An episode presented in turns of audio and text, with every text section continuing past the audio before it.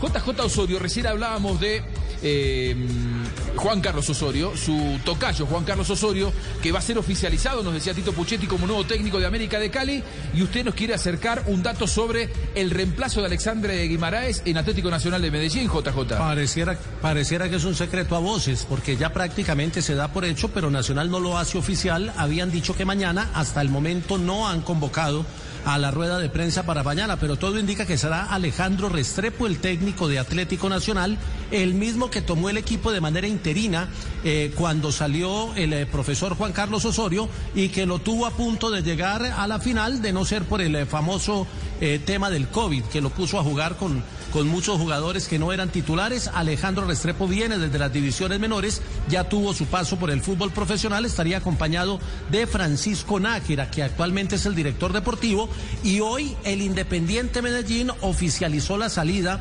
de su junta directiva de Francisco Maturana. Todo indica que Maturana será anunciado como manager de Atlético Nacional. Qué increíble, ¿no? Que, cruce, ¿no? De movimiento, sí. y se vive de manera diferente en Medellín, ¿no? Yo sé que hay mucha rivalidad, pero recordamos que Pacho Maturana tiene un gran vínculo con Bolillo Gómez, estaba allí, es su amigo, Bolillo pues, nació del Medellín, pero Pacho es una de las figuras, tal vez uno de los hombres más importantes de Atlético Nacional, primero como jugador y después dándole la primera Copa Libertadores en 1989.